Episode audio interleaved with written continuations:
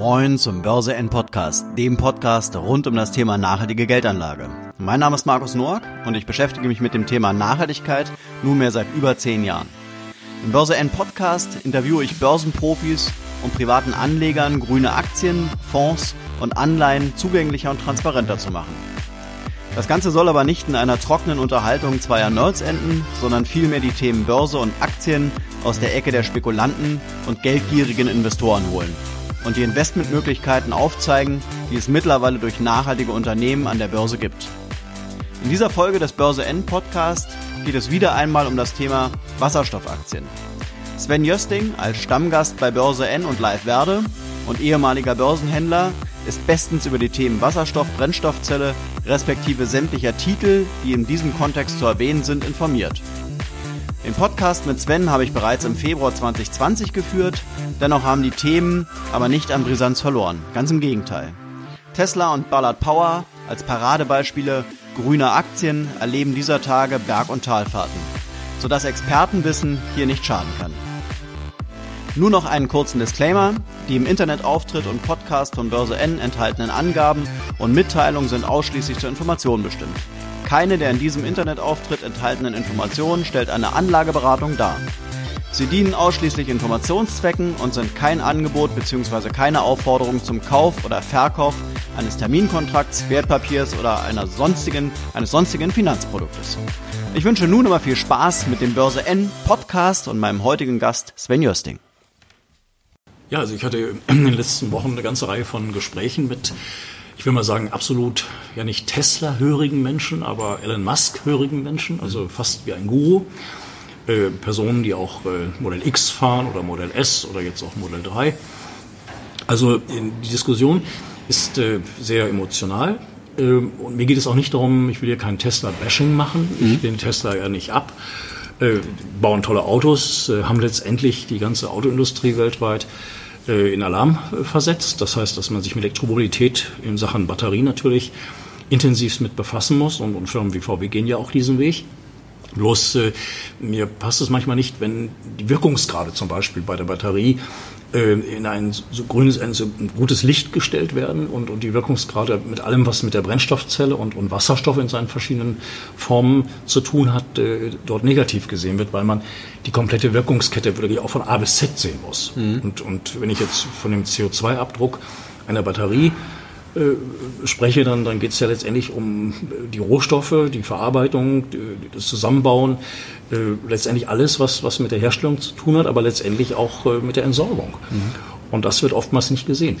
Mein Punkt ist bei der Elektromobilität, dass meines Erachtens nach den vielen Vorträgen, die ich mir habe angehört, auch jetzt Handelsblatt, Energiegipfel in, in Berlin im Januar oder auch Einzelgespräche, dass äh, ähm, für die Kurzstrecke die Batterie eine Menge Vorteile hat. Viele Menschen äh, nehmen das Auto ja, um zum Arbeitsplatz zu gelangen. Das würde sogar 60, 70 Prozent aller Fahrten umfassen. Mhm. Da reicht die Batterie wahrscheinlich. Aber die Langstrecke ist eben anders zu sehen und da sehe ich die Batterie im Nachteil. Und äh, die Kombinationsform durch äh, ausgedrückt in einem Hybrid, wo ich eine kleine Batterie habe für die Kurzstrecke und dann einfach zum Beispiel den Hebel umstelle und äh, Wasserstoff äh, nutze, das erscheint mir doch am plausibelsten. Das hängt auch damit zusammen ähm, mit den Klimabedingungen, die man gerade hat, äh, wo ein Elektroauto mit einer Batterie durchaus Nachteile haben kann, wenn große Kälte oder große Wärme da ist, Stichwort Klimaanlage oder Heizung. Ähm, auch die Ladezeit, die ja lange dauern kann und beim Schnellladen, Supercharging, immer noch zu sehen ist, dass, dass das eventuell auf die Batterie, auf die Leistungskraft gehen kann. Äh, wenn ich jetzt Wasserstoff nehme, ein Kilo für 100 Kilometer und kann diesen Wasserstoff, sagen wir als grünen Wasserstoff, günstig produzieren, dann äh, hat das natürlich erhebliche Vorteile, weil ich auch, äh, was den Tankvorgang angeht, in wenigen Minuten das hinter mich bringen kann und fahre dann einfach weiter und habe als Abfallstoff dann Wasserdampf. Mhm. Also das sind viele Dinge, wo ich sagen würde, das eine tun, ohne das andere zu lassen. Die Einseitigkeit indes, wie in Deutschland äh, pro Batterie argumentiert wird, und das gerade Richtung Tesla, die scheint mir doch schon äh, also sogar fast gefährlich zu sein. weil man damit die Chancen, die der Wasserstoff hat, oder die Brennstoffzelle äh, im Augenblick äh, ja, zu langsam angeht. Also die Potenziale eigentlich äh, viel stärker angegangen werden müssten, beispielsweise von der Autoindustrie. Mhm. Ähm, Tesla ähm, plant ja jetzt das Modell Y, mhm. oder beziehungsweise es ist ja schon in, bald in der Produktion in Shanghai, äh, beziehungsweise soll ja, glaube ich, auch in Deutschland, wenn dann diese Fabrik in, in Brandenburg kommt, gebaut werden. Gibt es auch ganz unterschiedliche Meinungen. Die einen sagen, diese, oder Elon Musk selber sagt, dass, dass also dieses Modell alles in Schatten stellen wird. Das ist ein SUV auf der Basis eines Model 3. Dann gibt es aber auch die ersten Analysten, die sagen, wenn das Model Y kommt, dann äh, werden viel weniger Leute das Model 3 kaufen. Mhm. Und wir sehen jetzt schon massive Einbrüche bei Model X und S, basierend auf vielen Konkurrenzmodellen von Porsche, Audi. Eigentlich haben alle Autohersteller demnächst, äh, ich mal sagen, Elektroautos batteriebasiert, die, die dem äh, Marktsegment entsprechen. Ähm, also da bin ich, bin ich recht skeptisch. Und dann ist ja auch ein LKW geplant, ähm, unabhängig von diesem sehr merkwürdig aussehenden Cybertruck soll es ja auch einen LKW geben, aber da denke ich, ist auch das äh, Nachteilmoment der Batterie, dass viel zu viel Gewicht durch die Gegend transportiert wird und äh, dementsprechend auch der Platzbedarf in einem LKW. Und Nikola Motors, äh, auch Nikola Motors äh, vom Namen her Tesla basierend, die kommen halt eben mit einem Hybrid-LKW. Haben wir auch schon starke Partner, unter anderem ist auch Bosch mit dabei, mhm. Scania und andere. Da geht es dann eben darum, dass ein LKW 100 äh, Kilo Wasserstoff äh, lädt in, in wenigen Minuten äh, gleichzeitig eine Batterie hat für, die, für eine Kurzstrecke, also auch eine Art Hybridform. Mhm. Und dann ist das Thema Gewicht und, und Radius und, und äh, Platzbedarf natürlich erheblich. Denn ein Logistiker, ein Transportunternehmen will nicht Batterien durch die Gegend fahren. Und mhm. dieses Gefahrenmoment sehe ich natürlich bei Tesla. Mhm. Aber lass uns mal mehr auf die, auf die Aktien eingehen. Also, weil du sagtest, ähm, ähm, du hast ja immer so deine, deine Lieblingswasserstoffaktien mhm. und äh, dem gegenüber im Prinzip so als äh, in Anführungszeichen Negativbeispiel Tesla. Ja? Also, ähm, ähm, wie bewertest du heute, Stand heute, heute haben wir den 13.02., äh, wie bewertest du die Tesla-Aktie und dann nehmen wir uns danach mal ein paar Wasserstoffaktien vor, ja, um einfach auch so ein bisschen Lust auf Wasserstoffaktien mhm. zu machen. Gerne. Also Tesla hat ja einen rasanten Kursanstieg gesehen in den letzten zwei Monaten, einen explosiven Kursanstieg kann man sagen. Mhm. Das heißt, die Aktie ist von 260, 300 im Schnitt bis auf Intraday 1000 Dollar gestiegen, hat sich vermehrfacht. Mhm. Äh, das hängt aber äh, nur bedingt mit den letzten Quartalszahlen zusammen. Da gab es ja einen Gewinn, der allerdings, wenn man die Zahlen sich genauer anschaut, äh, basierend auf äh, Verkäufen von Emissionsrechten mhm. basieren und nicht auf dem Verkauf von Autos. Sie haben 20.000 Autos mehr verkauft im Quartal, aber haben damit eigentlich irgendwie noch kein Geld verdient, äh, sodass diese Überschusszahlen oder dieser Gewinn für mich mit einem Fragezeichen zu versehen ist. Mhm. Weil mir geht es ja um die Quelle, wo kommt dieser Gewinn, wo kommen die Erträge her. Dann ist es so, hier gab es einen Short Squeeze, das heißt, hier haben sehr viele Anleger auf einen Rückgang der Aktie gesetzt und sind auf dem falschen Fuß getroffen worden. Da gibt es natürlich auch Hedgefonds, die sehen, da ist ein hoher Short Interest, also die Menge der leer verkauften Aktien ist extrem hoch. Mhm. Also äh, kaufen diese Fonds, um die Shortseller unter Druck zu bringen. Und äh, das größte Druckmoment ist ein Squeeze, das heißt, wenn die Shortseller dermaßen durch den Kursanstieg unter Druck gebracht werden, dass sie sich äh, ja, also gezwungen fühlen, äh, die Aktie einzudecken, also einen Verlust mitzunehmen und zu realisieren und die Aktie natürlich am Markt zu kaufen. Mhm. Und äh, das typische, was ein Short Squeeze ausmacht, haben wir bei Tesla gesehen. Sie ging ja dann zum Schluss auch 968 Dollar, hat sie dann im einen Tag notiert. Heute Wann steht sie, das? das ist jetzt zwei, drei Wochen her. Also, Ehrlich? Ja, es ist alles ziemlich äh, frisch. Die steht heute bei 767 Dollar. Ja, wobei eben vorbörslich war sie 30 Dollar tiefer. Mhm. Interessant, ich habe da eine Auswertung gelesen, wie sich ein typischer Short Squeeze verhält. Und wenn erstmal, sagen wir, der Druck aus dem Kessel gelassen worden ist, mhm. wenn man das so bildhaft beschreiben will, dann äh, gibt es nach einem Short Squeeze in den folgenden ein bis drei Monaten äh, immer einen Rückgang so von 50 Prozent und mehr. Okay. Das würde heute bedeuten, dass die Aktie jetzt von 730, 750 eigentlich erstmal äh, auf 500, 550 zurückgehen müsste. Mhm, mhm, ist schon nicht wenig, aber auch bei 500 ist sie meines Erachtens mit über 100 Milliarden immer noch extrem äh, gut bewertet, also eigentlich, wo alle Zukunftsaussichten enthalten sind in der Kursbewertung. Mhm. Man muss ja auch sehen, dass äh, einige Analysten ihre Bewertungen, teilweise sogar übrigens mit Kursen von 7000 Dollar und mehr, äh, ausgeben, dass sie das äh, im Einklang bringen mit dem autonomen Fahren, mit, mit der äh, Position, die Tesla in diesem Markt hat. Mhm. Ähm, das heißt, dass in vier, fünf Jahren die Firma so und so viel Gewinn machen soll, die dann den, den Kurs rechtfertigen würde. Bloß erstmal weiß niemand, was in, in drei, vier, fünf Jahren passiert. Und ich unterstelle auch, dass wir zwischendurch auch mal wieder einen bereinigenden Crash sehen. Und dann gehen natürlich die Aktien besonders runter, wo die Buchgewinne äh, am, am größten sind. Mhm. Also die jetzige Bewertung ist für mich extrem luftig. Dann kommt hinzu, das erwähnte ich letztes Mal, ähm, dass die Quartalzahlen, die jetzt fürs laufende erste Quartal kommen, die kommen ja irgendwann im April oder vielleicht Anfang Mai, äh, und, und die sehe ich extrem kritisch, weil viele Förderprogramme ausgefallen sind, also steuerliche Förderungen. Das heißt, wo wir in Ländern wie Norwegen, äh, Holland und auch selbst in Kalifornien einen Rückgang sehen sollten, der nicht unerheblich ist. Und äh, man muss sehen, was das erste Quartal bringt und ich glaube, dann wird Ernüchterung einsetzen.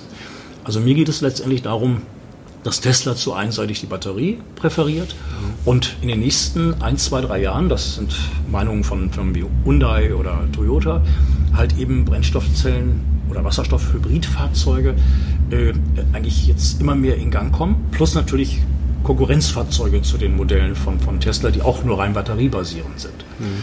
Die deutsche Autoindustrie geht massiv den Weg äh, äh der Batterie wohl wissend, dass sie äh, auch später im Bereich Brennstoffzelle, Wasserstoff äh, eine Position haben muss. Ähm, der Daimler hat meines Erachtens verschlafen, im Busbereich aktiv zu werden. Da ist ja Ballard Power, um den ersten Brennstoffzellenwert zu nennen, ganz weit vorne durch die Produktion von Stacks, speziell für Busse und LKWs. Mhm. Die können bereits mit Partnern äh, liefern, also Van Hool, Solaris und wie sie alle heißen. Ähm, VW setzt natürlich ganz massiv auf die Brennstoffzelle. Audi ist im Konzern federführend für die, die Brennstoffzelle Wasserstoff, während eben VW als Konzern sich der Batterie besonders verpflichtet fühlt. Da sehe ich die große Gefahr, dass, dass China, äh, eigentlich sollte es schon der Fall sein, jedenfalls das, was man so hört, aber dass China Grundlagen liefert, zu sagen, dass sie eben die Brennstoffzelle massiv äh, steuerlich fördern und, und das Gegenteil bei der Batterie tun, also dort die Förderung reduzieren bis sogar zur völligen äh, Abschaffung dessen. Das heißt, da wird die deutsche Autoindustrie quasi hinterherlaufen. Man muss auch eins immer sehen, dass durch die Batterielösung natürlich enorm viele Jobs in der Autozuliefererindustrie wegfallen, während die Brennstoffzelle eigentlich noch eine Art charmante Übergangslösung, wie eine Art Puffer darstellen würde, weil auch eben noch mehr Teile benötigt werden, mhm. wo es ja auch darum geht, dass der Wasserstoff über den Tank gespeichert wird, dann über die Brennstoffzelle in Strom äh, die Wandlung erfährt und, und dann damit den Elektromotor antreibt. Also nicht über die Batterie, sondern eben über den anderen Weg. Und da bin ich halt eben sehr kritisch und, und meine, dass, dass Tesla eigentlich äh, ähnlich wie die Dotcom-Blase in den Anfang der 2000er, dass, dass wir hier jetzt äh, quasi eine Blase sehen. Also äh, diese Kurse oder diese Kurserwartungen, wie auch die aktuellen Kurse, äh, meines Erachtens schon alles Positive eingespeist haben und eigentlich eher der Rückwärtsgang wahrscheinlich ist. Mhm. Also hier langfristige Put-Optionsscheine, Verkaufsoptionsscheine, also an sich, wer spekulativ eingestellt ist, der Aber was würdest, beschäftigen. Was würdest du jetzt sagen, wenn, ähm, wenn man sich die Tesla-Aktie anguckt, ich habe gerade mal nachgeschaut, über die letzten fünf Jahre, der Kurs ging kontinuierlich nach oben. Ja. ja wenn man sich jetzt die Ballard beispielsweise als, als Paradebeispiel äh, für den, bei den Wasserstoffaktien anschaut, äh, im Einjahreschart, die geht auch nur nach oben. Über fünf Jahre gesehen, glaube ich, wann, wann wurde die imitiert? Oh, das ist jetzt äh, 30 Jahre her. Ehrlich? Also Ballard gibt es seit 40 Jahren. Wahnsinn. Ballard war der Marktführer, interessanterweise der Gründer mit dem Namen Ballard. Er war erst äh, sogar vor 40 Jahren mit der Lithium-Ionen-Batterie be befasst, um dann aber festzustellen, dass die Brennstoffzelle, die, die PEM-Zelle, also die Eigenschaften viel besser sind. Mhm. Also äh, wenn man das Gesamtmodell nimmt, also Wasserstoff und Brennstoffzelle. Ähm, Ballard ist interessanterweise ist, ist ein bisschen psychologisch auch zu sehen. Mhm. Also ich will es mal anders ausdrücken, was bei Tesla dieses Guru-Image von Elon Musk ist, mhm. dass er einfach mhm. der, der Vordenker ist, der. Visionär, ja. der auf den Mars will, der, der also mhm. SpaceX ins Leben gerufen hat, der äh, unter, also Tunnel baut, äh, Hyperloop, also der ganz mhm. viele äh, Zukunftsthemen hat. Da gibt es eben diese Fangemeinde, die ihrem Guru quasi äh, huldigen. Und bei Ballard ist es äh, interessanterweise nach den Gesprächen, die ich mit Börsenbriefherausgebern und, und auch äh, Personen äh, aus dem Börsenumfeld geführt habe in den letzten Wochen, da sieht man halt, dass im Jahr 2000, 2002 gab es schon mal einen, einen Brennstoffzellenboom. Mhm. Da war Ballard mit 11 Milliarden Dollar bewertet. Da stand die Aktie über 130 Dollar. Und von da aus ging es immer nur bergab. Und das hat die ganze Industrie, äh, also die ganze Branche betroffen. Das heißt, man hat früher Erwartungen gehabt, die wurden an der Börse antizipiert und diese Erwartungen sind nicht eingetroffen. Mhm. Das ist übrigens das Gleiche, was ich jetzt auch für Tesla umgedreht sehe. Also bei Ballard ist jetzt eine gewisse äh, kritische Grunddenkweise vorhanden im Markt, wo man sagt, ja, die waren ja schon mal so hoch und dann sind sie gefallen und dann kann das alles nicht.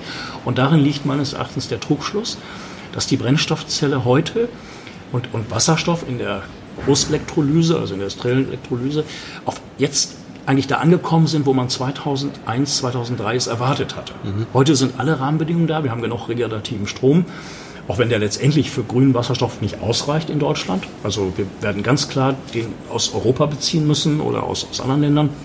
Übergangsweise wird es auch wird es der blaue Wasserstoff wichtig sein, die Methanisierung.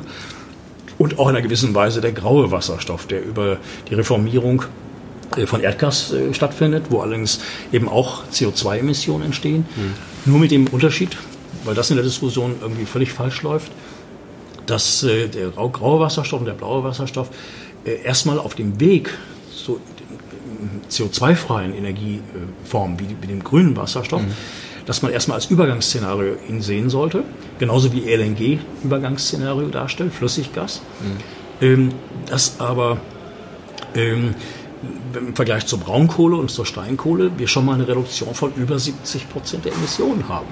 Das heißt also, der Weg ist das Ziel und da streiten sich ja leider auch die, die verschiedenen Ministerien, also Frau Schulze da von dem Bundesumweltministerium, Herr Altmaier und auch ein paar andere Ministerien, die da herrlich äh, kakophonieartig äh, durcheinander reden, statt mhm. sich an den Tisch zu setzen und zu sagen, Mensch, wir machen das eine, ohne das andere zu lassen. Der Weg ist das Ziel und da ist in der Politik leider zwar schon so ein Grundgedanke da, was zu machen, aber auch sehr viel Halb- und Unwissen. Ja. Äh, wo, wo leider also äh, diese Potenziale, die wir ja beim Wasserstoff sehen, der Brennstoffzelle, also zwar in den Grundzügen gesehen werden, aber der richtige Durchbruch fehlt noch. Und der Durchbruch geht einfach nur, wenn man da Milliarden in die Hand nimmt. Wenn man sagt, komm hier, 1000 Wasserstofftankstellen in zwei Jahren und nicht dieses Klein-Klein. Mhm. Und da kann ich mir vorstellen, dass China, Japan und andere Länder uns vorbeirauschen. Selbst Kalifornien ist da ganz weit vorne. Wir sind immer noch in einer ganz tollen Position in Deutschland, aber wir, wir nutzen das zu wenig und, und das ist eigentlich schade. Aber was bedeutet das für den, für den Aktionär? Wenn ich jetzt mir sage, ähm, wie, du, wie du gerade schon sagst, Elon Musk äh, treibt sein Thema, seine Marke ja im Prinzip äh, durch seine Persönlichkeit. Ja? ja das hat ja auch Einflüsse auf den, auf den Kurs. Ja, klar. Ähm, sagen wir mal, die, so eine, so eine Figur haben die ganzen Wasserstoffaktien nicht. Ja, die, die brauchen im Prinzip jetzt äh, ihre Lobby und die brauchen irgendwo vielleicht eine Politik, die damit mit reinspielt und das Ganze positiv beeinflusst. Was mache ich jetzt als Aktionär? Sag ich, sagst du, äh, im Prinzip kann man jetzt die nächsten Tage, Wochen und Monate trotzdem eine Tesla kaufen? Oder? Also, der Tesla ist für mich ein Verkauf, also ja? alles andere als Kauf. Weil die Perspektiven, die da beschrieben werden, äh, die sind so weit entfernt von der heutigen Realität, rein fundamental betrachtet. Und was dort auch hinzukommen kann bei Tesla, was positiv für Tesla wäre, wenn sie die jetzige Hype-Phase, also diese, diese Euphorie, mhm. nutzen würden, um eine Kapitalerhöhung zu machen. Äh, aber da wiederum ist Was es. Was sie so, machen wollen. Äh, also sagen wir so, sie könnten sich mhm. schnell von Schulden mhm. befreien. Sie können auch Wandelanleihen wandeln, wenn, mhm. wenn die Bedingungen das zulassen. Mhm. Äh, wenn Sie heute 5, 6, 7 Milliarden einsammeln, dann wäre Berlin finanziert. Dann können Sie die 2 Milliarden Dollar, die Sie an Krediten in China haben, für die Shanghai-Fabrik, mhm. können Sie rückzahlen. Das Ding ist nur, dass Fonds, institutionelle Anleger, bei einer Kapitalerhöhung, gerade wo die Aktie jetzt so stark vorher gestiegen ist, mhm.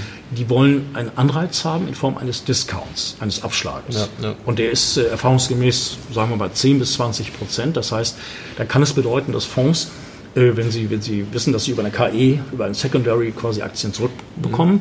dass Sie heute Short gehen, um die dann bei 600, 650 oder 550 zurückzukaufen. Mhm. Also auch selbst eine Kapitalerhöhung ist positiv für meine Negativdenke, mhm. dass der. Kurs fällt.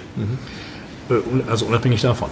Eine Ballard muss man ganz anders sehen. Das heißt, wir haben eine destruktive, disruptive Entschuldigung, äh, Entwicklung, wie bei der Dampfmaschine mit der. Brennstoffzelle. Mhm. Mhm. Alle Skalierungseffekte sind heute da. Die müssen in die Breite gebracht werden, weil Brennstoffzelle ist ja nicht nur Elektromobilität, sondern wir sprechen über die Wärmemärkte, wir sprechen über äh, alles, auch im Bereich der Mobilität von LKWs, Drohnen, äh, Flugzeuge langfristig, äh, Schienenfahrzeuge etc. Also wir rechnen, da, da kommt irre viel zusammen. Also dass Ballard eigentlich das Schlüsselinvestment ist, weil dieses Unternehmen Marktführer ist, technologisch, auch, auch mit Patenten und ähnlichem, ist ähm, sehr gut aufgestellt weltweit, auch mit den Partnern. Und ich glaube, das ist ein Bauchgefühl, kann man natürlich nicht bestätigt bekommen, erst wenn es dann real sein sollte, dass Firmen wie Bosch oder so, die auch schon mit Ballard zusammenarbeiten, dass die ähnlich wie, wie sie sich bei PowerCell beteiligt haben, auch irgendwann vielleicht bei Bosch sich beteiligen. Aber nicht nur beteiligen, also Geld in die Hand nehmen, äh, was sie auch dann börsenmäßig auch wieder verkaufen könnten, das ist ja nicht weg, das Geld. Aber dass sie zum Beispiel auch einen äh, Lizenzdeal machen mit diesen neuen LCS-Stacks, die, Ballard mit Weichai in China produziert, wäre perfekt, wenn, wenn es da eine Synergie gäbe. Das, was ich sagen will, ist, dass Ballard zwar stark gestiegen ist, auch nach unserem ersten Podcast hat sogar fast 200 Prozent zugelegt, aber die Firma ist eben auch der Marktführer. Das heißt, es ist der Frontrunner im positiven Sinne dieser Industrie, wie es Tesla im Bereich der E-Mobilität definiert über die Batterie ist. Mhm. Und wenn man jetzt glaubt, sie fällt wieder, die Aktie, natürlich kann das passieren, Anfang März kommen die Zahlen, die werden noch nicht richtig gut sein, weil Tesla, äh, Ballard investiert sehr viel in äh, Forschung und Entwicklung. Also sagt auch, wir wollen in zehn Jahren noch Weltmarktführer sein und nicht in zehn Monaten. Mhm. Aber perspektivisch geht es eigentlich bei Ballard los. Also bei Bussen, LKWs geht's los. Drohnen kommen in den nächsten zwei, drei Jahren dazu. Äh, Im Bereich äh, Schienenfahrzeuge arbeiten sie eng mit Siemens und, und äh, äh hier dem chinesischen Weltmarktführer zu, CRRC. CRRC. Das heißt, es kommen bei Ballard laufen neue Märkte dazu, Partnerschaften und das richtige Umsatzwachstum, das fängt eigentlich dieses Jahr erst an. Sodass man eigentlich diese Aktie als Schlüsselinvestment überhaupt im Bereich Brennstoffzellen sehen sollte. Also wenn es da mal einen Rückschlag gibt, das kann über einen Analysten sein, der sagt hier verkaufen oder es kann ein Quartalsergebnis sein, was nicht den Erwartungen entspricht. Aber wenn man da zwei, drei, vier Jahre Zeit hat, also ich glaube, man wird sehr viel Freude damit haben, weil es ein Schlüsselinvestment ist, weil diese Firma alles abdeckt, eine gute Bilanz hat, 150 Millionen Dollar in der Bank, keine Schulden. Auch den Manager, den Vorstandsvorsitzenden habe ich persönlich kennengelernt, Herrn McEwan, der macht einen sehr, sehr guten Eindruck. Äh, jemand, der als Mittelständler denkt, also nicht wie ein Manager eines börsennotierten Unternehmens, mhm. äh, sondern äh, in dem Fall, wo er sagte, wir investieren in unsere Leute, in die Produktion, in die Forschung und Entwicklung und die Gewinne werden daraus automatisch wachsen. Aber mhm. wir machen nicht etwas, um den Analysten zu gefallen, also damit wir morgen mal ein gutes Quartalsergebnis haben, äh, aber übermorgen wieder ein Verlust, sondern wenn, dann, dann ist der Weg so, dass er dann wirklich nachhaltig ist. Mhm. Also man kann eigentlich nichts falsch machen in der Aktie. Und wenn sie mal runterkommt, äh, ja, ich würde sagen nachkaufen, aber eben mittel- bis langfristig das Schlüsselinvestment darin sehen. Aber ist das für, für Kleinaktionäre äh, überschaubar? Also hat man, da gibt es auch die Information, dass ich mir dann einen Überblick verschaffen kann, weil für institutionelle Investoren, die äh, haben im Zweifelsfall Börsenbriefe und haben die richtigen Informationen. Ich als kleiner Aktionär schaue mir jetzt eine Tesla an, hm. sehe, dass sie seit fünf Jahren nur bergauf geht. Ja, warum sollte ich jetzt den, den Wechsel machen zu irgendeiner Wasserstoffaktie, wo ich überhaupt eigentlich also viel zu wenig Informationen bekomme. Vielleicht über äh, zu, zu Ballard, aber äh, zu den ganzen anderen, Nikola Motors, also gut, klar, hat man Ist noch nicht börsennotiert, ja. kommt erst. Äh, sagen wir mal so, man kann sich heutzutage schon sehr viel Informationen holen, also in den Foren mhm. äh, als Beispiel. Oder ich selber habe wikifolio.com, mhm. da habe ich ein Depot, BZ Vision, da sind Firmen wie Ballard und, und Bloom Energy drin, aber auch äh, Verkaufsoptionsscheine auf Tesla. Ich würde sogar anders argumentieren, wenn jemand jetzt richtig Geld verdient hat in Tesla, mhm. sein Geld verdoppelt, verdreifacht und mehrfach hat, mhm. dann würde ich einfach äh, den Schalter umstellen und sagen, dann verkaufe ich ein bisschen was und, und, und gehe jetzt im Ballard. Weil die Potenziale, dass eine Ballard von, sagen wir jetzt, 11 Dollar auf 20, 30, 40 geht in den nächsten Jahren, erscheint mir wesentlich wahrscheinlicher, als dass eine Tesla von jetzt 750 auf 2000 geht. Mhm. Das muss ja auch untermalen werden durch, durch Erträge, durch Umsätze, durch, durch Aufträge etc. Und das Momentum fängt bei der Brennstoffzelle erst an. Bei der äh, batteriebetriebenen Investition in Form von Tesla-Aktien ist das eigentlich alles schon drin. Also da sehe ich eher den gegenteiligen Weg. Auch langfristig, würdest du sagen? Ja, ja langfristig gerade, mhm. weil Tesla jetzt irre viel Konkurrenz bekommt. Mhm. Also von Porsche, Audi, alle großen Autohersteller haben dann Autos im, im, im äh, Portfolio, was denen von Tesla entspricht. Ich denke, da ist sogar ein psychologisches Moment, weil Tesla ja äh, keine Händler hat, kein Händlernetz hat, sondern nur eigene Stores. Mhm. Äh, das heißt, äh, dass sogar der eine oder andere Käufer sagt, ich kaufe mir lieber ein Elektroauto vom BMW oder vom Mercedes oder vom Ford. Aber auch, auch gerade da hat man ja gerade vor kurzem erst gesehen, dass Porsche mit dem, mit dem Taycan mhm. letztendlich nicht die Erwartung erfüllen konnte.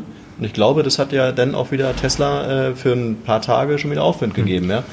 Also das, was da alles mal prognostiziert wird, dann ja. bringt Porsche äh, noch ein noch ein E-Auto raus. Ähm, das ist ja nicht vorhersehbar, weil da gibt es ja nicht schon etliche Serien, ja, sondern die sind ja neu im Markt. Also, aber, aber sagen wir so, die Fülle, die Menge der verschiedenen Modelle aller Hersteller wird in den nächsten Jahren dramatisch steigen. Ja, ja klar. Da tut klar. sich auch viel in der Form der Ladestruktur, also hier diese Induktionsschleifen zum Beispiel, mhm. dass man also so ein lästiges Kabel vielleicht nicht mehr brauchen wird und ähnliches. Also das kommt alles. Aber das sind natürlich alles Konkurrenzmodelle zu, zu Tesla. Und wir sehen es ganz eindeutig. Der iPace von Jaguar in Norwegen hat quasi Tesla, dem Modell X, äh, mhm. den Rang abgelaufen. Mhm. Das ging ganz schnell. Äh, und man sieht auch, dass diese Förderbeträge, egal ob es ein sehr teures Auto ist oder Model 3, diese Förderbeträge sind ein, ein Kriterium, warum sich jemand ein, ein Elektroauto kauft. Mhm. Das darf man nicht unter, mhm. unterschätzen. Aber was viel wichtiger erscheint mir, dass nicht nur die Konkurrenz von Elektroautos jetzt dramatisch zunimmt, sondern dass Elektro- oder äh, Hybridfahrzeuge kommen werden. Mhm. Also wie Toyota und andere mhm. das machen, dass sie eben beides kombinieren ja. in einem Fahrzeug. Und äh, die Prognosen sind ganz eindeutig, dass äh, Brennstoffzellen-Hybridfahrzeuge werden in zwei bis drei Jahren äh, den Preisen von rein batteriebetriebenen Autos und, und, und äh, äh, reinen Verbrennern entsprechen. Das heißt, äh, wo der Verbraucher einfach den Preis als das entscheidende Kriterium nimmt. Das heißt, Umweltaspekte natürlich als, als Basis der Entscheidung, aber letztendlich äh, ist der Preis entscheidend. Mhm. Und da äh, hat Tesla nichts im Angebot. Also mhm. zumal ja eben, und das war ja auch ein, ein, äh, eine Äußerung von Herrn McEwan, dem Vorstandschef von Ballard hier auf einem Kongress hier in Hamburg, wo er gesagt hatte, die Wirkungsgrade, ähm, äh, wenn man die vergleicht, wenn wir eben günstig grünen Wasserstoff bekommen, also und, und dann haben wir natürlich wesentliche Vorteile als, als jetzt äh, bei der Batterie. Wie viele Wasserstoffaktien äh, gibt, werden derzeit in, in Deutschland gehandelt? Ich würde sagen, da gibt es, je nachdem, wie man das definiert, äh, zehn verschiedene Werte, die besonders im Vordergrund stehen. Das mhm. ist natürlich eine schwedische Nelasa, die mhm. Tankstellen bauen, Elektrolyseure natürlich mhm. auch. Dann ist natürlich die PowerCell, die ja mit Bosch bereits arbeiten und wo Bosch sich auch beteiligt hat. Indirekt natürlich, äh, Firmen wie Siemens sind in dem Bereich stark engagiert. Ähm, natürlich dann indirekt äh, Linde und, und, und äh, äh, Elikit und solche Firmen. Mhm.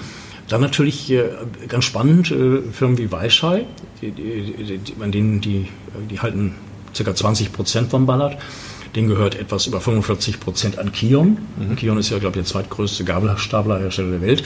Da hat Baller natürlich auch ein wahnsinniges Know-how, also dass man die Batterie rausschmeißt und, und ein Brennstoffzellensystem reinsetzt. Also Gabelstapler sind so ein typisches Thema für Wasserstoff? Total. Ja? Ja, ich finde das ist ja Linde auch groß ja, drin, ne? Äh, Nummer eins in der Welt ist ja. Plug Power. Mhm. Die machen nur sowas mit Material Handling Equipment. Mhm. Das heißt, äh, sie schmeißen in dem Fall von gebrauchten Gabelstaplern äh, die Batterie raus und setzen ein Brennstoffzellensystem rein. Das heißt, diese Fahrzeuge fahren dann mit Wasserstoff, mit flüssigem Wasserstoff, äh, drei oder sogar vier Schicht-Sessions. Das ist natürlich gewaltig. Also da ist Ballard aber auch, weil Ballard hat die Stacks an Plug zugeliefert. Jetzt hat Plug eine eigene Produktion, kauft aber immer noch bei Ballard. Aber Ballard ist auch da die Nummer eins.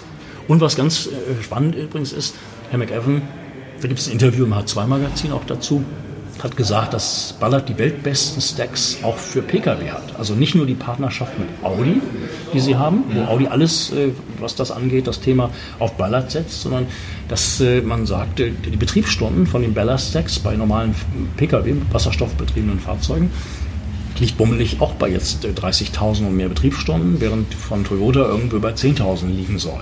Das heißt, auch da ist Ballard interessanterweise sogar einer Toyota also vorweg. Das muss man da auch ganz klar sehen. Dann äh, Firmen wie Bloom Energy, ganz aktuell. Die Firma hat gestern, also charttechnisch war sie eigentlich ausgebrochen über 10 Dollar. Mhm. Ähm, als ich sie nannte in dem Podcast, war sie bei, bei 3 ungefähr. Äh, die fiel gestern 20 Prozent nachbörslich runter. Ähm, bei Bloom ist es so, sie bauen ja Brennst äh, netzunabhängige Brennstoffzellenkraftwerke und da unterschiedliche Formen, wie man die Energie nutzt, also Biogas, aber eben auch Erdgas, grüner Wasserstoff und so weiter. Und die Firma muss, hat angekündigt, dass sie ihre Bilanzen der Jahre 2016 bis, bis Ende 2019 äh, ändern muss, in dem Sinne, dass bestimmte Umsätze aus Serviceverträgen, dass die nicht, äh, wie man es gemacht hat, äh, auf einmal bilanziert, sondern dass man sie über die Vertragslaufzeit hin bilanzieren muss. Mhm.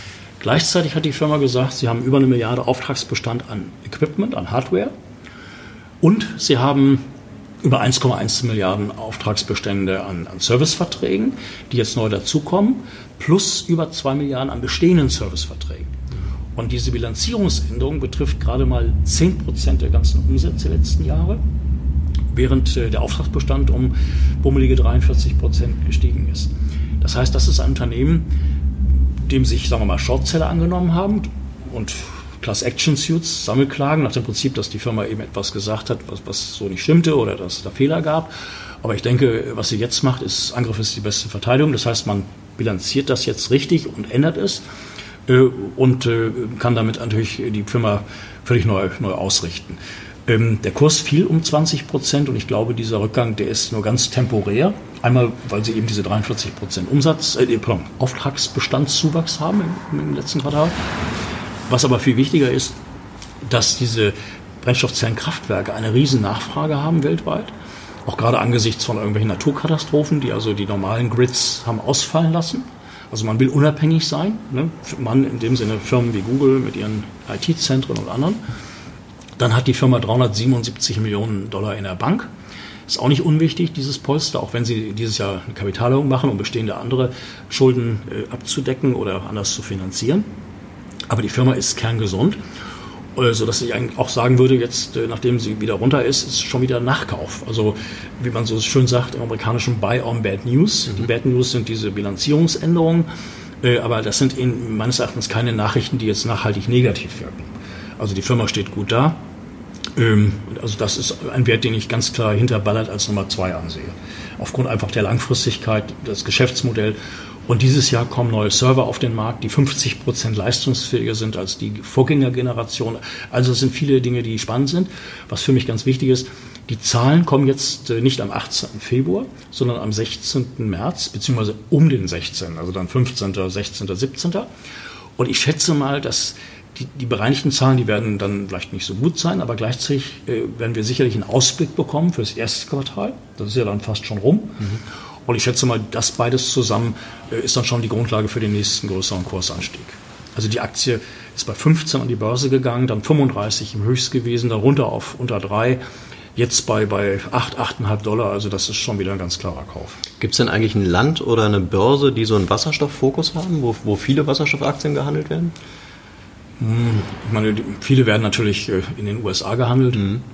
Aber im Großen und Ganzen, nein. Also Skandinavien, also Skandinavien irgendwie, ne? Wüsste ich nicht, nein. Man kann ja eigentlich alle Titel überall handeln. Mhm. Ich meine, bei einigen Titeln muss man immer sehen, da ist der größte Handel in den USA. Mhm. Baller zum Beispiel, interessanterweise, ist sehr viel Umsatz in Deutschland. Mhm. Also man kann die Aktie mit kleinem Abschlag relativ zur, also wenn man jetzt sagen wir den, den Wert der Ursprungsbörse Kanada umrechnet, also die Differenz mittlerweile so lächerlich. Also hier ist schon ein sehr, sehr liquider Markt bei Ballard. Interessanterweise sind wir auch im TSX-Index drin, im kanadischen Index.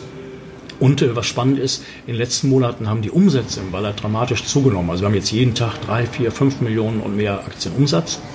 Das ist ein gutes Zeichen. Ich denke, da gehen institutionelle Anleger rein, die jetzt Basispositionen aufbauen. Mhm. Zumal ja BlackRock und der norwegische Staatsfonds andere gesagt haben, aus Kohle und anderen Dingen gehen sie raus, sie wollen andere Bereiche. Und da ist natürlich eine Baller, eine Blume und wie sie alle heißen, natürlich prädestiniert. Mhm. Wobei bis hin sogar zu neuen Geschäftsmodellen, ne, dass man vielleicht ein Brennstoffzellenkraftwerk von einem norwegischen Staatsfonds finanzieren lässt, als Beispiel, um damit Strom, Wärme, Kälte, CO2-Abscheidung zu finanzieren. Mhm. Ähm, um, um daraus eine Rendite, eine, eine grüne Rendite zu äh, erzielen. Also ich kann mir so manche Fonds vorstellen, dass sie in mehreren Positionen sich diesem Thema nähern. Mhm, mh. Und äh, an dritter Stelle, was perfekt passt, ist Fuel Cell Energy. Mhm. Die bauen Brennstoffzellenkraftwerke mit Carbon Capture. Da haben sie eine besondere Technologie, wie sie CO2-Emissionen von zum Beispiel Kohlekraftwerken, industriellen Anlagen, chemischen Anlagen, wie sie diese Emissionen nehmen und mit dem Wasserstoff verpacken, mhm. methanisieren. Wirkungsgrade 80 Prozent und mehr. Partner ist E.ON äh, zum Beispiel in Europa. Äh, die Firma ging ja von 20, 30 Cent hoch auf über 3 Dollar, steht jetzt um die 2 Dollar. Ähm, die haben eine völlige äh, Neupositionierung durchlaufen, also wurden reorganisiert. Schulden, neue, neue Investoren, neue Kreditlinien, Auftragsbestand über 2 Milliarden Dollar. Das ist eine Firma, die ist zwar jetzt von 40, 50 Millionen Bewertung auf über 400 Millionen gegangen. Das ist für die Kürze der Zeit nicht ohne. Aber sie haben auch ein Geschäftsmodell, was jetzt auch neu gedacht werden muss. Mhm. Also da äh, ist spekulativ, also nichts für Anleger mit schwachen Nerven. Mhm. Aber wenn man, sagen wir, sich ein Portfolio von Wasserstoffaktien oder Brennstoffzellenaktien aufbaut, dann gehört die meines Erachtens im kleinen Rahmen mit dazu. Was sind jetzt so deine, deine Geheimtipps äh, im Bereich Wasserstoff? Das sind die genannten. Ja, ähm, also lass mal, okay. Eine Ballard, glaube ich, die ist bei dir an, an Position 1. Ja, weil Ballard einfach mhm. alles abdeckt. Das heißt, äh, entscheidend für ein Investment ist ja, da würde ich mit Warren Buffett argumentieren, kenne die Firma, in die du investierst. Mhm. Das heißt, äh, Ballard verfolge ich jetzt bummelige 17, 18 Jahre. Mhm. Und zwar ziemlich nah, also immer, wenn was Neues kommt oder also ich gucke auf die Website, was ich übrigens jedem Investor auch empfehlen kann, sich die Website hin und wieder anschauen. Äh, dann kann man äh, bei Firmen wie Seeking Alter kostenlos Research-Berichte bekommen, also wo unterschiedliche Meinungen sind, also nicht nur Kauf- und Pro-Meinung, auch Kontra-Meinung. Mhm. ist ganz wichtig, dass man dadurch Argumente bekommt. Man kann sich bei den Newslettern aller dieser Firmen anmelden, mhm. Äh, wo dann eben automatisch bei Neuigkeiten man diese Informationen bekommt. Das kann mhm. jeder, es kostet mhm. nichts. Äh, Ballard hat meines Erachtens sogar eine Website, die in Chinesisch und in Deutsch ist. Also das, wer jetzt dem Englischen nicht so mächtig ist, äh, hat da die Möglichkeit auch reinzugehen. Okay. Und äh, also was jetzt Warren Buffett angeht, also kenne die Firma, in die du investierst. Das zweite ist, äh, Bilanzverhältnisse müssen gesund sein. Der Markt, der Marktausblick, äh, der ist ja nun geradezu perfekt. Wir reden von einem neuen Megatrend. Wir nehmen, reden aber, aber ist das wirklich so? Weil ich, ich frage mich, also du äh, ähm, äh, skizzierst das definitiv so. Wenn ich jetzt, sagen wir mal, nur die normalen, äh, normale Tagesschau äh, mir anschaue, dann nehme ich jetzt da nicht so eine unbedingt so eine positive Stimmung im Bereich Wasserstoff wahr. Also da, da, wird ja immer, da wird ja immer nur die, äh, ähm, die, die Batterie gelobt. Ja, ja. Äh, und Wasserstoff hört man ja relativ wenig, wenn man nicht jetzt so im Thema ist wie du. Dann muss ich gestehen, äh, haben wir unterschiedliche Medien. Ja? Ich lese, sagen wir, sieben Zeitungen am Tag. Lesen in dem Sinne, dass ich fokussiert bestimmte Themen mhm. lese, von FAZ, Süddeutsche mhm. Handelsblatt, äh, Zeit, Börsenzeitung etc. pp., auch die Financial Times. Ähm, Wasserstoff als Begriff oder Brennstoffzelle findet in einer dramatischen massiven Erhöhung statt. Mhm. Gestern Abend bei Lanz, fünfmal Wasserstoff gefallen. Mhm. Ähm, Richard David Precht, wo ich selbst ein Gespräch mit ihm hatte, Wasserstoff, auch in einer Lanz-Sendung. In jeder Sendung, äh, Anne Will, die Talkshow, jetzt die letzten drei, vier Sendungen kam irgendwie immer irgendwie ein Thema auch in diese Richtung, Brennstoffzelle Wasserstoff. Mhm. Die Zeitungen sind voll davon. Es war eine Titelstory des Handelsblatts letzte Woche. Äh, es gibt ein Dossier vom Handelsblatt, allerdings auch noch immer sehr kritische Töne, also es ist keine Euphorie da. Ja, deswegen. Aber man sieht immer mehr die Potenziale und die Menge der Berichte, die es gibt, auch über Wasserstoffsicherheit, über Anwendungsdinge. Oder ich hatte letzte Woche einen Vortrag, durfte ich halten, da war auch Herr Sattelberger da, der frühere Personalvorstand von der Telekom beziehungsweise vom Daimler. Mhm äh, haben wir darüber diskutiert. Es dauert, aber äh, der Trend ist einfach, der ist sichtbar. Der kommt, und, und zwar ja, weltweit. Aber ich, ich, glaube, das ist ja genau das Problem. Als, als Otto-Normalanleger sozusagen, ja, da hast du ja einen anderen Blick hm. äh, auf die Werte als du. Ja, du. Wenn du dich jetzt jeden Tag damit beschäftigst, auch mit deinem persönlichen Hintergrund, beruflichen Hintergrund, glaube ich, blickst du da einfach anders auf die Themen als jetzt der normale kleine Aktionär. Ja? Äh, und ja, da gibt es viele Möglichkeiten. Ich darf erwähnen, dass von der Wasserstoffgesellschaft Hamburg, und es gibt es ja jetzt 30 Jahre, da ist eine Wasserstoffwoche oder Woche des Wasserstoffs mhm. Äh, Anfang Juni für fünf Tage hier in Hamburg in der Handelskammer. h2hamburg.de, äh, man kann sich anmelden, kostet nichts. Mhm. Wie auch der Kongress, den wir letztes Jahr gemacht haben, wo über 700 Teilnehmer waren. Mhm. An zwei Tagen, wo interessierte Laien mit Fachleuten zusammenkamen, wo man sich sehr interessant informieren könnte. Also da gibt es mittlerweile eine ganze Menge, wo, wo, man wirklich auch als Laie immer mehr reinkommt. Toll wäre es natürlich, wenn es in die Schulen geht. Ich selber habe die Hoffnung, dass ich zwar nicht an Greta direkt, aber vielleicht an, an eine äh, Kollegin, Mitarbeiterin, also bei dieser Bewegung äh, ins Gespräch kommen kann, dass ich äh, äh, dafür Aufmerksamkeit schaffe. Also, dass die Jugend sich mit diesem Thema auseinandersetzt. Äh, wir haben vorhin eine Diskussion gehabt, da geht es um einen Plakatwettbewerb zum Thema Wasserstoff zum Beispiel. Hast du das Gefühl, dass die Jugend in dem Bereich noch nicht genug weiß? Äh, das geht gerade erst los. Ja? Das fängt natürlich, das hängt ab im Physikunterricht, das mhm. geht einfach äh, das Interesse in den Schulen muss, muss da sein. Mhm. Es gibt ja auch mittlerweile eine ganze Menge von, von spielerischen Anwendungen, wie man Spielzeug entwickelt, ein kleines Windrad mhm. und man selber dann über einen Mini-Elektrosoleur quasi sich den Wasserstoff selbst produziert. Mhm. Es gibt auch Fahrräder mittlerweile, die mit Wasserstoff fahren, also nicht nur mit einer Batterie. Also äh, es muss in die Schulen, weil diese Potenziale der verschiedenen Jobs, die da entstehen, die sind so riesig. Mhm. Das, ist, das ist ein absolutes MINT-Thema. Also mhm gerade die Jungen. Und dann geht es ja auch um diese ganze Klimadebatte, Future for Friday. Mit dem Oberbegriff Wasserstoff, grüner natürlich, äh, idealerweise, aber eben auch tendenziell andere Formen des Wasserstoffs.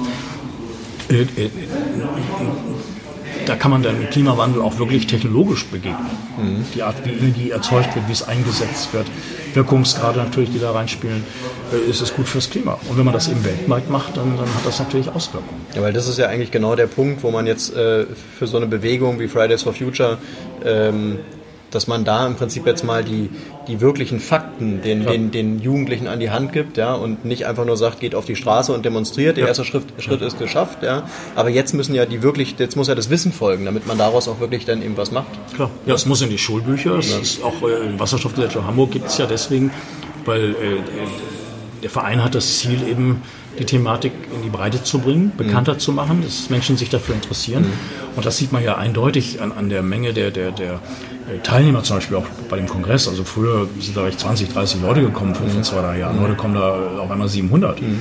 Und, und das äh, nimmt jetzt Was zu. immer noch wenig ist, aber natürlich eine gute Entwicklung ist. Ne? Aber es fängt an. Ja, fängt es an. Fängt an. Ja, genau. ja, und auch äh, die Spekulation in diesen Werten, ich denke, das ist erheblich. Mhm. Es gibt ja viele Börsenbriefe oder äh, Börsenfachmedien, will ich mal sagen, die sich ganz klar auf bestimmte Werte eingeschossen haben. Die Argumentation missfallen mir manchmal ein bisschen, weil ich dann natürlich auch die Kennzahlen sehe, die vergleichbaren Zahlen zur Hand nehme. Gleichzeitig kann man aber sagen, äh, the trend is your friend, das heißt, äh, dann gehen alle mit. Mhm. Also das heißt, äh, wenn man dieses Potenzial betrachtet, was da kommt, äh, kann man eigentlich fast, würde ich sagen, blind in, in allen diesen Firmen investieren. Aber was muss, was muss passieren, dass, dass, dieser, dass dieses Thema Wasserstoff noch größer wird? Weil ich würde behaupten, so eine Ballard, äh, ähm, der normale Aktionär kennt die nicht. Ja? Eine. Tesla-Aktie kennt jeder, ja. eine Ballard, äh, würde ich behaupten, kennen, kennen, kennen die wenigsten. Ähm, und was braucht es, damit dieser ganze Trend wirklich äh, eben ähm, so groß wird, dass, er, dass, dass es einfach jeden erreicht? Das fängt an vom politischen Ding. Also wenn jetzt China sagt, hier, wir gehen diesen Weg, dann, dann hat das Auswirkungen. Dann Stichwort Busse. Also wenn eine Stadt wie London, die, das ist ja alles in der Überlegung, auf einmal sagt 1000 Wasserstoffbusse, wo Stacks von Ballard drin sind, äh, Schienenfahrzeuge, wenn man einfach immer mehr sieht, wo die Technologie zur Anwendung kommt. Mhm. Also äh, als Beispiel, ich äh, habe da einen, einen, wo ich väterlicher Freund bin, ein junger für einen 14-Jähriger, der jetzt immer in diesen Bussen fährt, mhm. ne, die wasserstoffbetriebene Busse, mhm. 109 zum Beispiel, ja, ja. der als Hausauf, Hausarbeit äh, äh, sich dem Thema angenommen hat und hat da so eine Skizze gemacht, äh, wie das dann später aussehen wird mit Wasserstoff, mit der Tankstelle und, und welche Fahrzeuge da drin sind. Also dieses spielerische Lernen, äh, das, muss, das muss in die Schule. Mhm. Das ist, ist, ganz klar. Mhm. Aber es gibt eben viele Foren und, und, es wird immer mehr in den Medien berichtet.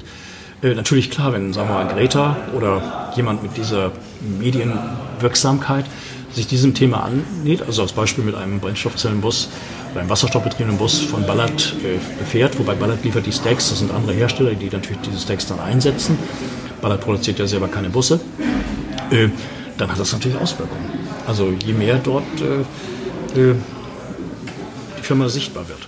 Deshalb vielleicht auch die Frage, ähm, dass das ganze Thema Wasserstoff nicht so sexy ist wie vielleicht jetzt äh, E-Mobilität. Ja? ja E-Mobilität ist ja ein Teil, äh, Wasserstoff ist ja ein Teil davon. Ja. Es wird nur immer einseitig. Ja, gut, oder die Batterie jetzt halt im ja. Prinzip, ja, aber die Sexiness der, der Batterie ist ja vielleicht auch wirklich würde ich mal behaupten, vielleicht zu 80 Prozent getrieben durch eben äh, Elon Musk und Tesla. Ne? Also kein anderer hat da jetzt irgendwie so viel Farbe reingebracht an das ganze Thema wie Tesla. Ja, bloß äh, bin ich mittlerweile der Meinung, Hochmut Oder Toyota kommt vielleicht am Anfang noch, aber. Ja, aber Toyota ist noch kein kleiner. Also, nee, nee, nee. Also ich meine, das weltgrößte Auto, ja, klar, je nachdem, klar. wie man das definiert, ja, mal VW, mal Toyota. Ähm, also da ist aber heute ist es ja, was ich sagen will, heute ist es ja schick, im Prinzip mit dem E-Auto zu fahren. Ne? Und äh, keiner würde sagen, es ist schick mit dem, mit dem Wasserstoff, doch, mit der Brennstoff. Doch, doch, ich kenne ja, einige Leute, die ja? in, in Mirai fahren von, von Toyota. Ja, der erste sah ein bisschen merkwürdig aus, der mhm. neue sieht richtig schick aus. Mhm. Also diese Firmen stehen ja nicht still. Jetzt kommt Kia mit einem Kleinwagen mhm. mit Wasserstoff, wo mhm. man erst gedacht hat, das gibt es in drei bis fünf Jahren. Mhm.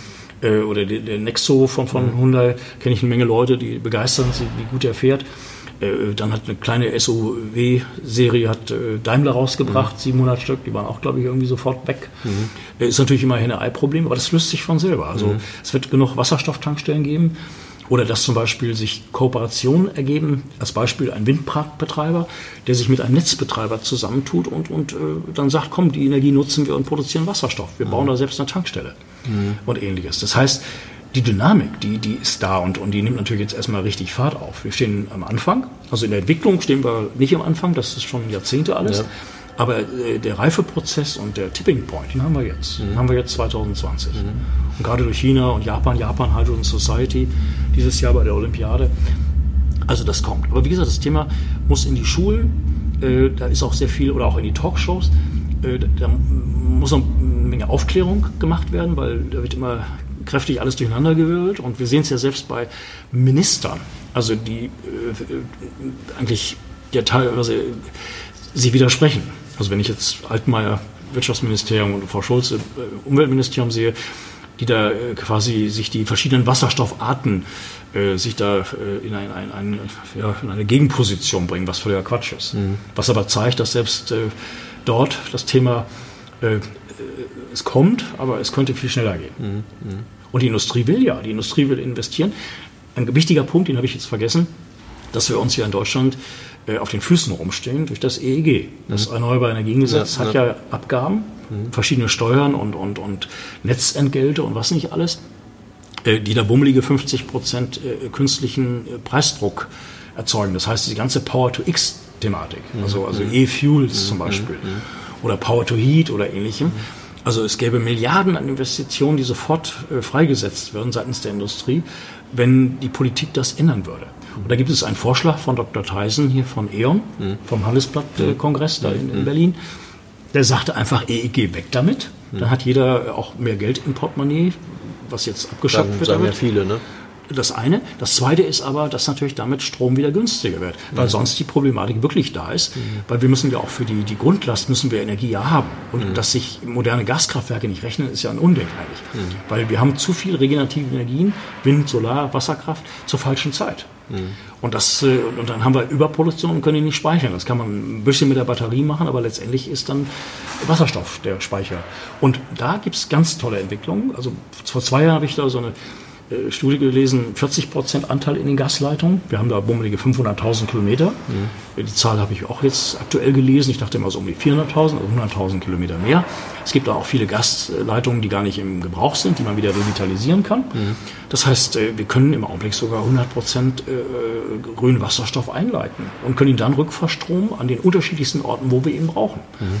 Und dieses Potenzial ist gewaltig, aber halt eben durch diese Steuern das Ganze sich nicht rechnet. Und die Gegenfinanzierung, das sagte Theisen, würde sich über CO2-Zertifikatehandel äh, ermöglichen, eine Art Ablasshandel für die Industrie. Hm. Nicht Zertifikat, äh, also nicht CO2-Besteuerung, da halte ich überhaupt nichts von, hm. weil, weil das trifft natürlich wahrscheinlich sogar die Falschen wieder am meisten. Hm. Und ist auch in der Definition nicht so einfach. Aber CO2-Zertifikate, wenn ein gewisser Leidensdruck da ist und die irgendwann mal 100, 200 Euro pro Tonne ausmachen, dann äh, ist das die Basis für massive Investments. Und daraus könnte dann äh, alles bezahlt werden, was die, äh, die Prämien angeht, die ja nicht, äh, die, die ein, jemand, der ja eine Solaranlage auf dem Dach hat oder einen Windpark betreibt, der hat ja diese Anrechte für viele Jahre, mhm. diese Gebühren zu bekommen, mhm. diese, diese Zuschüsse oder, oder Förderbeiträge. Und dann könnte man das darüber finanzieren. Aber man muss das Ganze bloß eben neu denken. Und Herr Altmaier hat da viel geredet und, und hat leider bis jetzt da wenig gemacht, aber die Frau Scholze ist nicht viel besser. Mhm. Sogar im Gegenteil, sie, sie redet das Thema sogar meines Erachtens äh, negativ, also noch, setzt noch einen drauf im Negativen, was das Altmaier wieder macht. Die müssten sich endlich mal an den Tisch setzen oder müssten Fachleute berufen, die das für sie machen. Äh, also weil das Potenzial einfach zu groß ist, weil wir reden über Klima, wir reden über auch, auch letztendlich, äh, wenn wir das selber erzeugen, diese Energie und europäisch denken.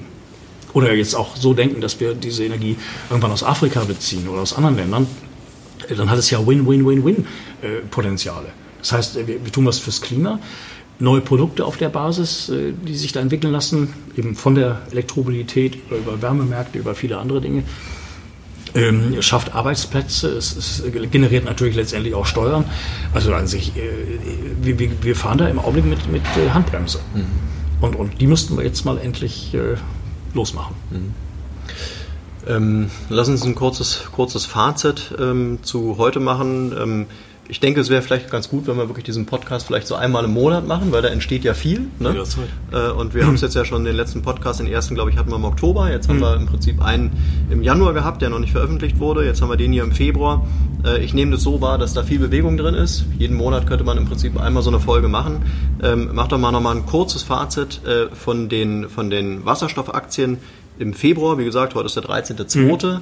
Einfach mal für, für Anleger, äh, ähm, muss ja keine Tipps abgeben, aber sag mhm. mal einfach im Februar, wie die Stimmung so ist, ja, äh, und dann machen wir das im, im März auch nochmal und dann können wir mal äh, wirklich rückblickend verfolgen, hat sich das wirklich alles gut entwickelt. Ja, also the trend is your friend, also in den Aktienkursen sehen wir das ja, dass die Unternehmen, die wir hier eben äh, besprochen haben, also Brennstoffzellenaktien oder Unternehmen und deren Aktien, haben sich hier unter Schwankungen äh, schön nach oben bewegt. Aber ich denke, dieser Trend, der wird äh, einfach so fortgesetzt. Der wird jetzt keine Unterbrechung erfahren. Äh, es kann natürlich immer wieder Gewinnmitnahmen geben. Es kann auch jederzeit ein Crash passieren. Wobei die Aktie als Anlagevehikel die einzige Anlageform ist in der Welt aufgrund der Überliquidität, in die man überhaupt noch investieren kann. Mhm. Also Staatsanleihen und ähnliches äh, Finger weg. Also mhm. aus ganz vielen Gründen. Ähm, also ich würde einfach sagen, the trend is your friend.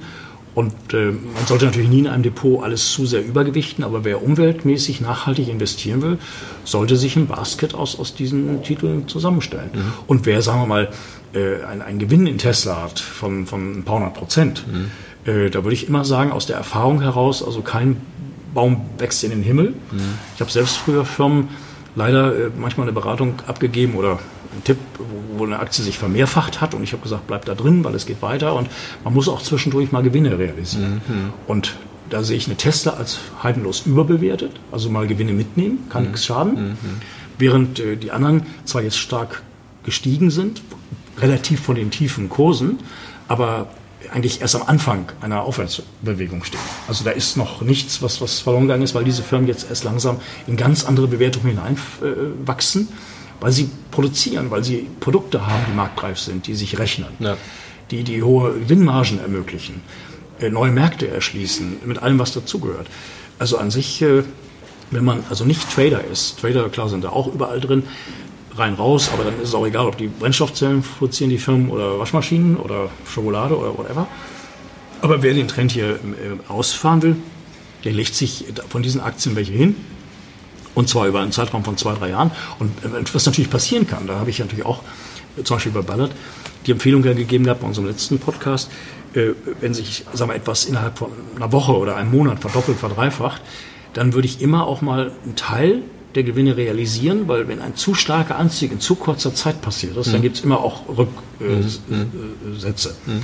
Das heißt, dann kommen die Trader oder auch dann ganz normal sagt man auch mal, dann, dann nehme ich mal was mit, weil es könnte nach einer 50% Reaktion, die es da gibt, dann auf Tieferniveau wieder interessant sein. Mhm. Das haben wir bei Ballard gesehen, charttechnisch, äh, von, von 6 auf, auf 12 Dollar, dann runter auf 9 und, und jetzt wieder über 11. Mhm. Also das äh, war schon sichtbar. Okay. Umgekehrt natürlich bei Tesla, die, den Short Squeeze, ein Kurs, der fundamental gar nicht zustande kam, sondern aufgrund von, von ich will mal sagen, Börsenhandel, von, von Dingen, die einfach äh, äh, auch, ich würde sagen, manipulativ erzeugt worden ist. Mhm. Fundamental äh, habe ich da nichts gesehen, was den Kurs rechtfertigt. Mhm.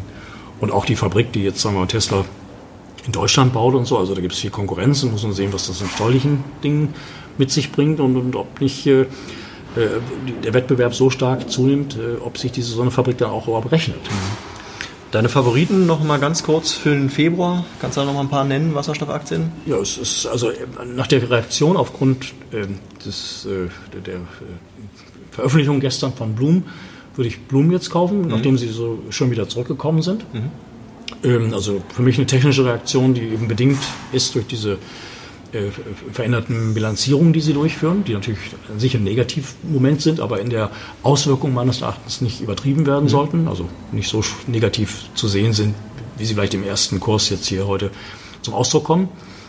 Blum an zweiter Stelle, dann Fuel Cell Energy, die spekulative Variante, aber eine Firma, die neu gedacht werden muss, mhm. also Brennstoffzellenkraftwerke, die nicht netzunabhängig sind, wie die von, von äh, Blum. Und Fuel Cell macht es auch so, dass sie sagen wir mal so, mit Kommunen äh, gemeinsam solche Kraftwerke auf den Weg bringen und dann langfristig über äh, Power Purchasing Agreements eine Rendite sich da äh, beschaffen. Das heißt, FuelCell baut nicht nur die Anlagen, sondern sagt selber, wir werden auch Versorger, indem wir selber ähm, langfristige Verkauf, also äh, Verträge machen. Mhm. Wir selber den Strom sauber generieren und ihn dann an eine Kommune oder Unternehmen verkaufen. Mhm. Also mit diesen drei Titeln deckt man alles ab. Kritisch bin ich ein bisschen bei Plug Power. Die setzen auf dem Material Handling Markt, auf, auf Gabelstapler etc. haben wir gerade auch wieder eine Kapitalerhöhung gemacht über eine Milliarde Bewertung. Die kann man sich auch so ein paar hinlegen, weil da gibt es sicherlich äh, Börseninteressen, das Ding auf 5, 6 Dollar zu bringen, steht bei knapp 4,40 Dollar. Ist interessant. Aber diese drei, da deckt man alles mit ab.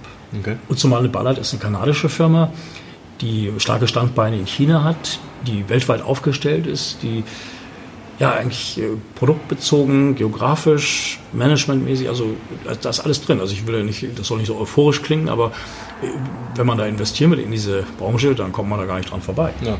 Und ich meine, Kurse wie 130, die wir mal vor um die 2000-Wende gesehen haben, das ist natürlich utopisch. Die Firma hat natürlich viel mehr Aktien heute. Und, aber sagen wir mal so, warum soll nicht bei Ballard etwas passieren, was bei Tesla die Basis war, warum Tesla von 50 auf 50 äh, Dollar auf 1000 gegangen ist. Mhm. Warum soll eine Ballard nicht von aktuell 11 Dollar auf 50 Dollar in, in drei, vier, fünf Jahren gehen? Mhm. Was spricht dagegen? Mhm. Also von okay. daher ist da alles mit abgedeckt. Perfekt. Dann danke ich dir erstmal für deinen Ausblick im Februar. Wir sind gespannt, was im März passiert. Und ja, bis dahin wünsche ich dir eine gute Zeit. Gleichfalls. Danke. Danke. Ciao. Tschüss.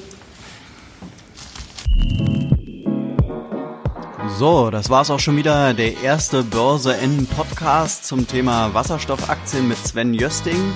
Ich hoffe, der Podcast hat euch, hat Ihnen gefallen und ähm, ja, Sie bleiben am Ball, denn die Themen, die in den nächsten Wochen und Monaten kommen werden, werden genauso spannend oder noch spannender werden. Wir werden also die komplette grüne Thematik, nachhaltige Aktien an Börsen behandeln. Ich werde mir hierzu wirklich spannende ähm, Interviewpartner einladen, angefangen von Börsenexperten bis hin zu ähm, Bankiers, äh, Leuten, die wirklich Ahnung von der Thematik ähm, Börse und Geldanlage haben. Und wir werden uns hier ähm, ja, zu Finanzprodukten unterhalten, wir werden uns zur Börse unterhalten, wir werden uns zu Anlageformen unterhalten, wir werden kritisch die Themen beleuchten und ich denke, das wird ähm, ein guter Podcast für alle Leute, die ihr Geld ähm, und ihr Kapital nachhaltig anlegen wollen und äh, freue mich auf die Wochen, die da kommen. Vielen Dank und bleiben Sie am Ball. Danke, ciao, Ihr Markus.